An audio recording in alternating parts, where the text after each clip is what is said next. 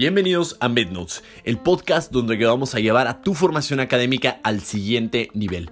Recuerda que tenemos episodios cada semana disponibles en todas tus plataformas de podcast preferido. Y para más contenido, nos puedes seguir en Instagram donde aparecemos como pavel.pichardo.md, mednotes.pp o en YouTube como MedNotes Pavel Pichardo. Ojalá disfrutes mucho este episodio.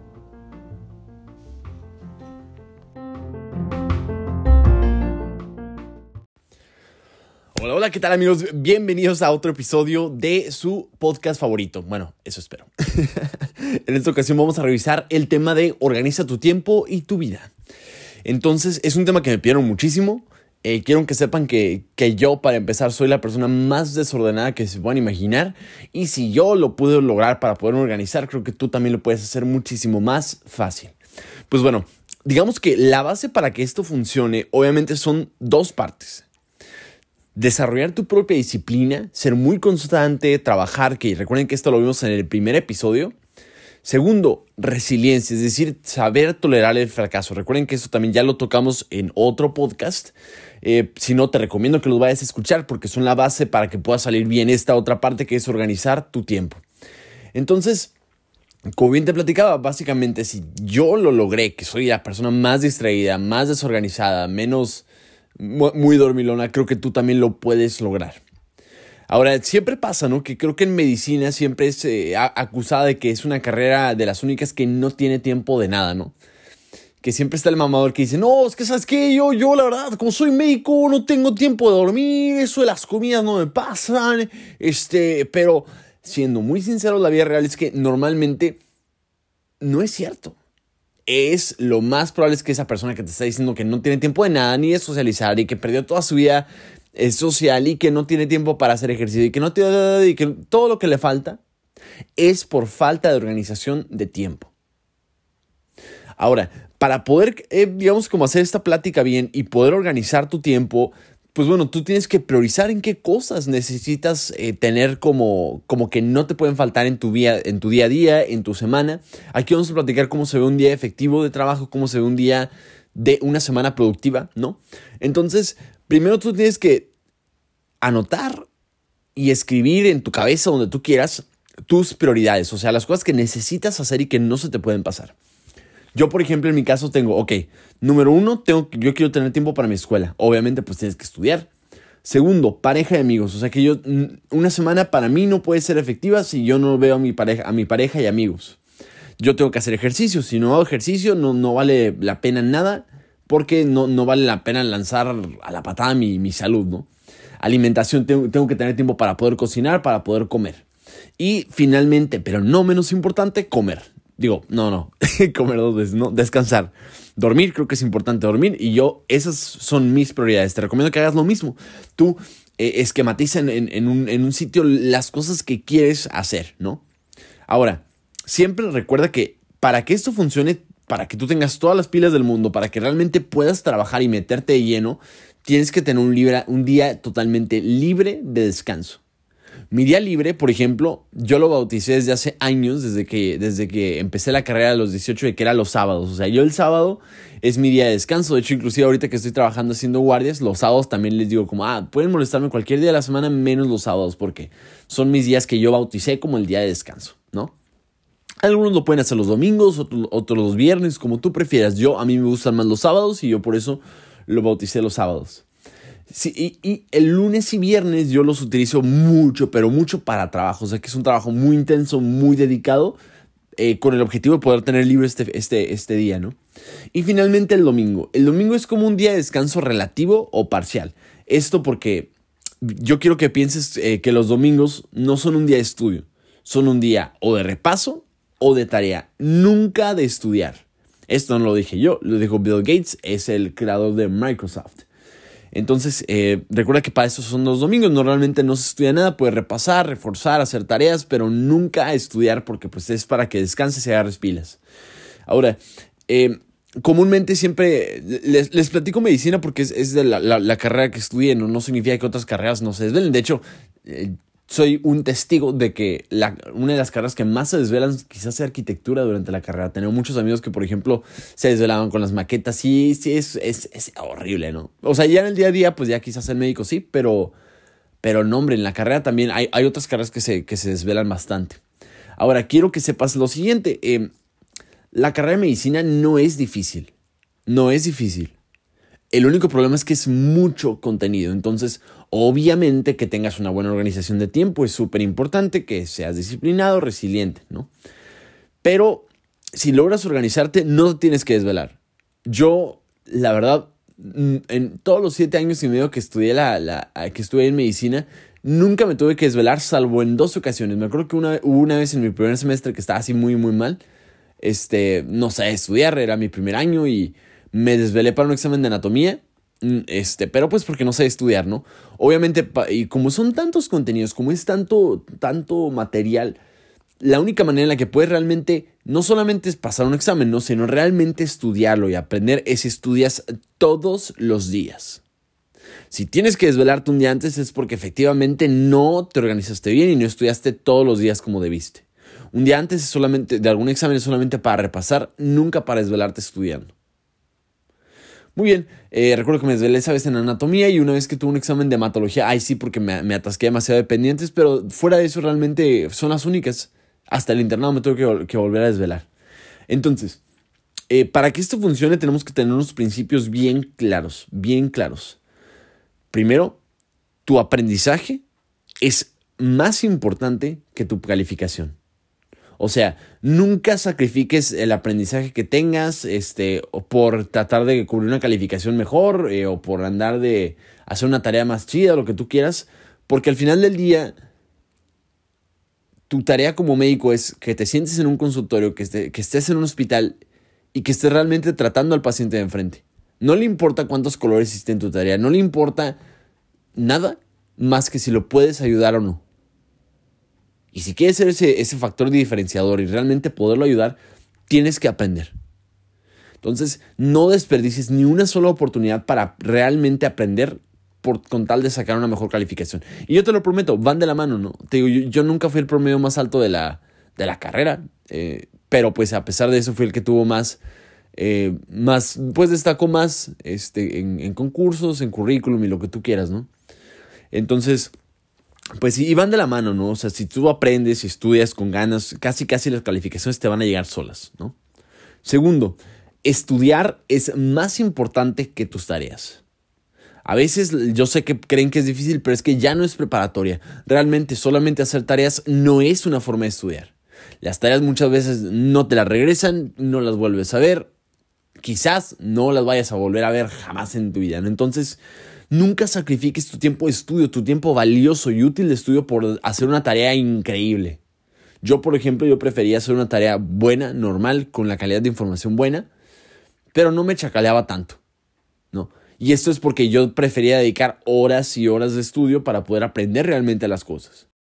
Eh, y, otra cosa también es que tu salud es más importante que la escuela. Sé que es fácil perderte, sé que es fácil hacer las cosas eh, mal, y descuidarte a ti en el proceso de tu salud emocional, tu salud física, tu alimentación, por estarte preocupando por la escuela. Y te voy a decir algo, son igual de... No, no, no, miento. Es más importante tu salud que la escuela. Y tienes que aprenderlo. Sé que es difícil, pero no puedes sacrificarte a ti a expensas de la escuela. Y el último principio del que quiero hablar es que el descanso es igual de importante que el trabajo.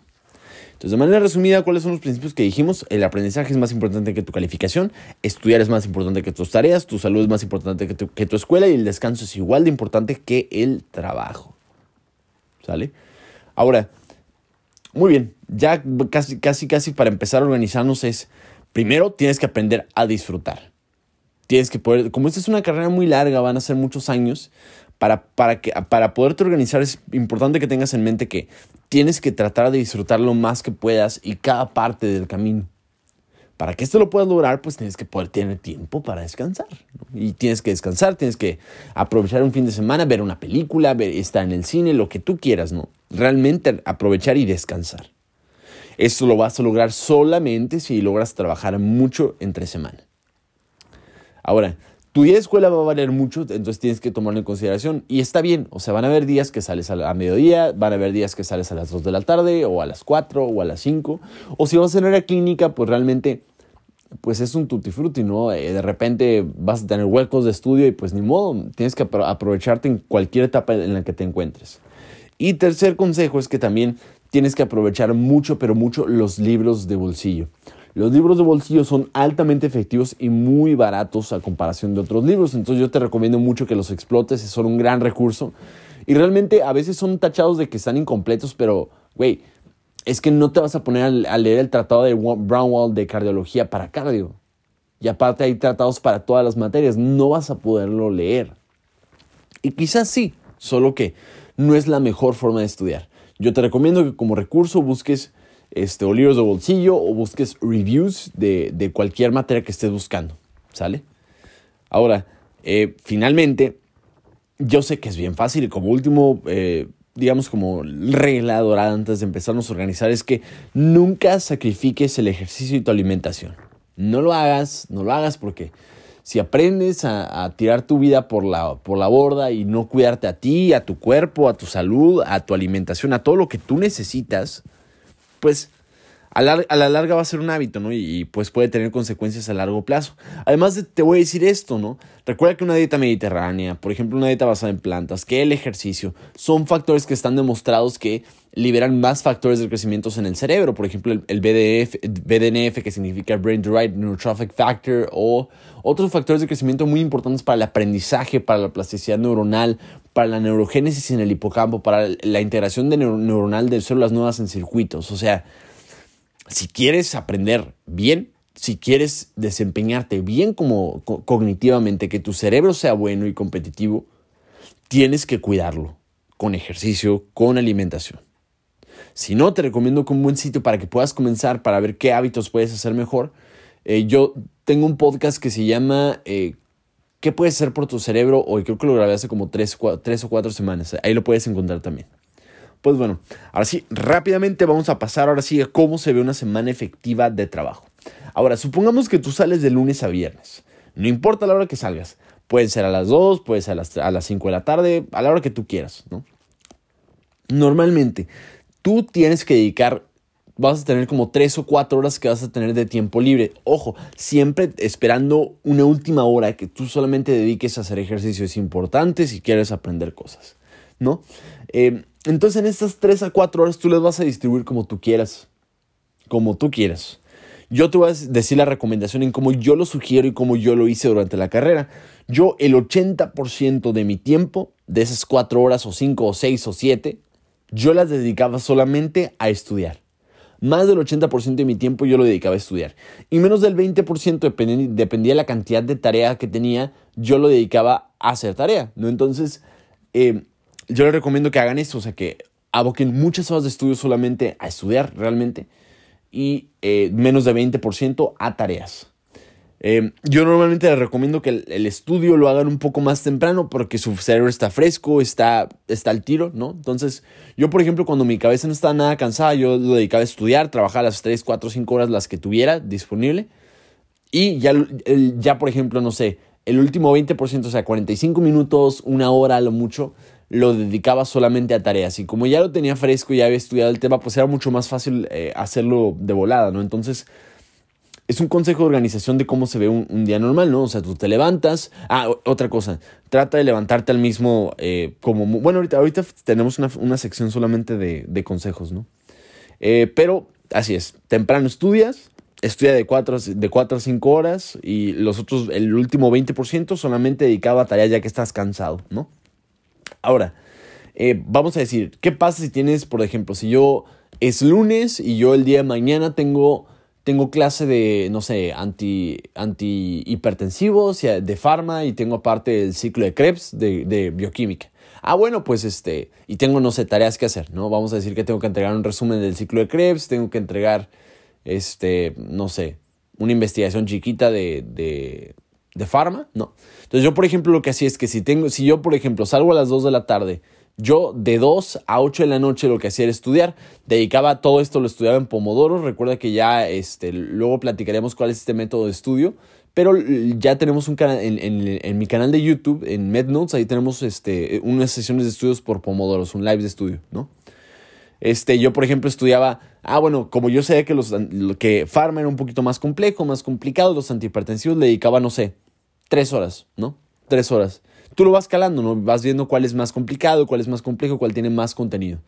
Y la hora restante se la dedicaba solamente a, bioquímica. Y ya con esto, por ejemplo, ya estudié de 2 a 7 de la noche, por decir, ¿no? 2 a 7 de la noche. Me quedaba una hora libre. Esa hora libre yo le dedicaba solamente a, eh, a, estudiar, digo, a las tareas, ¿no? Ahora sí ya me pongo a hacer el resumen, pero pues como ya aprendí realmente el ciclo de Krebs, lo hago en chinga.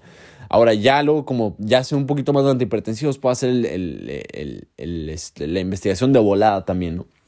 Y siempre al final, por ejemplo, yo de 9 a 10 de la noche me ponía a hacer ejercicio o algo así. Entonces, este, pues para cuidarme a mí, porque sé que yo soy una inversión y que es importante. Ahora, así más o menos se va a ver un día normal de trabajo. Tú tienes que tratar de dedicar aproximadamente 4 a 6 horas de estudio al día. Van a haber días que te vas a querer este, intensa, intensear y acá vas a querer hacer 8. Y está bien, tú depende, o sea, y te va a costar, vas a estar cansado, no vas a querer, claro, pero es importante que lo hagas porque solamente así vas a poder disfrutar un viernes en la noche, vas a poder, bueno, ahorita en pandemia es difícil, pero ya luego que se pueda, o un sábado ahora sí descansarlo como tú quieras, ¿no? Y tener tu día completo de descanso. Y es importante que tú trates de priorizar estas horas de descanso, ¿no?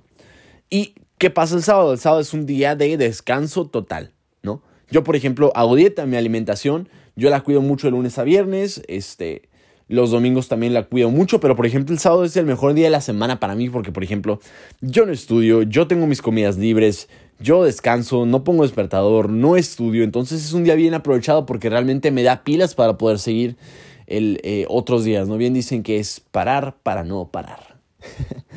ah, ¿saben que Vamos a tener un, un, episodio de cómo descansar y dormir. Yo creo que eso es importante también, no lo, hemos, no lo he contemplado. Pero sí, eh, tú un día completo de descanso, yo te digo, yo preferí el sábado porque es mi día favorito de la semana para mí y yo lo, lo, lo, lo, uso así, pero tú puedes distribuirlo como tú gustes. Y finalmente el domingo. El domingo, como bien platicamos, no es un día de estudio, no, salvo en, en ocasiones muy excepcionales. Este, luego haremos un podcast también de cómo se estudia, los tiempos, los métodos, ahora sí, pero esto es solamente de organización de tiempo y cómo se ve una semana efectiva de trabajo. El domingo, ahora sí que es un día que solamente es de repaso, es decir, repasas todas las notas que hiciste en la semana. Ah, ah, otra cosa, hay que hacerlas a mano porque así vas a aprender más.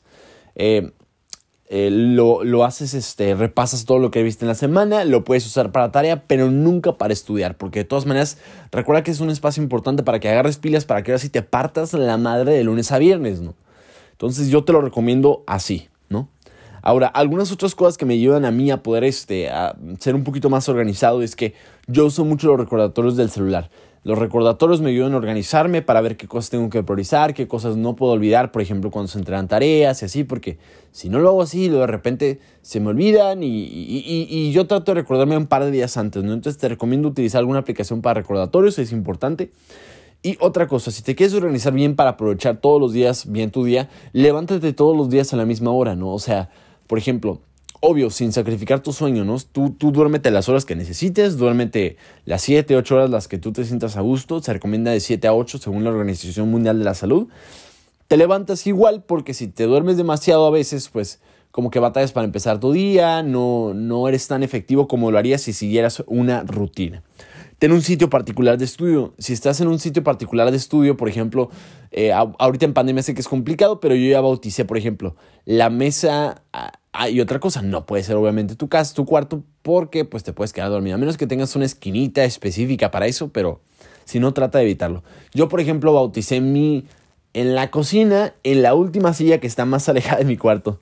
Entonces, este, yo ya esa silla la uso exclusivamente para trabajar, para estudiar.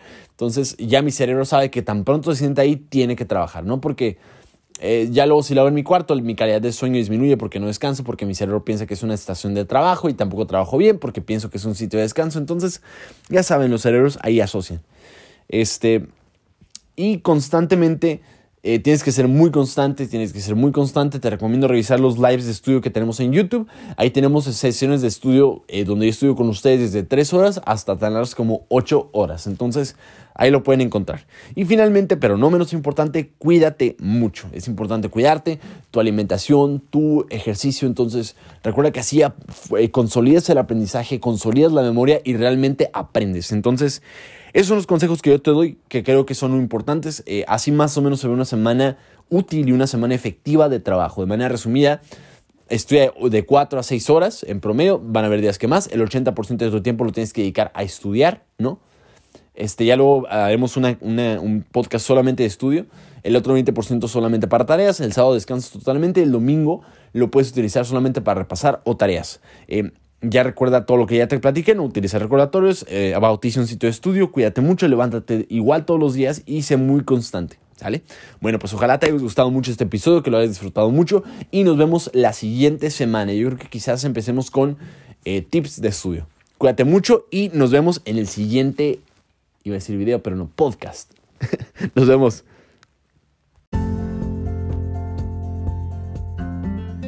Ojalá hayas disfrutado mucho este episodio.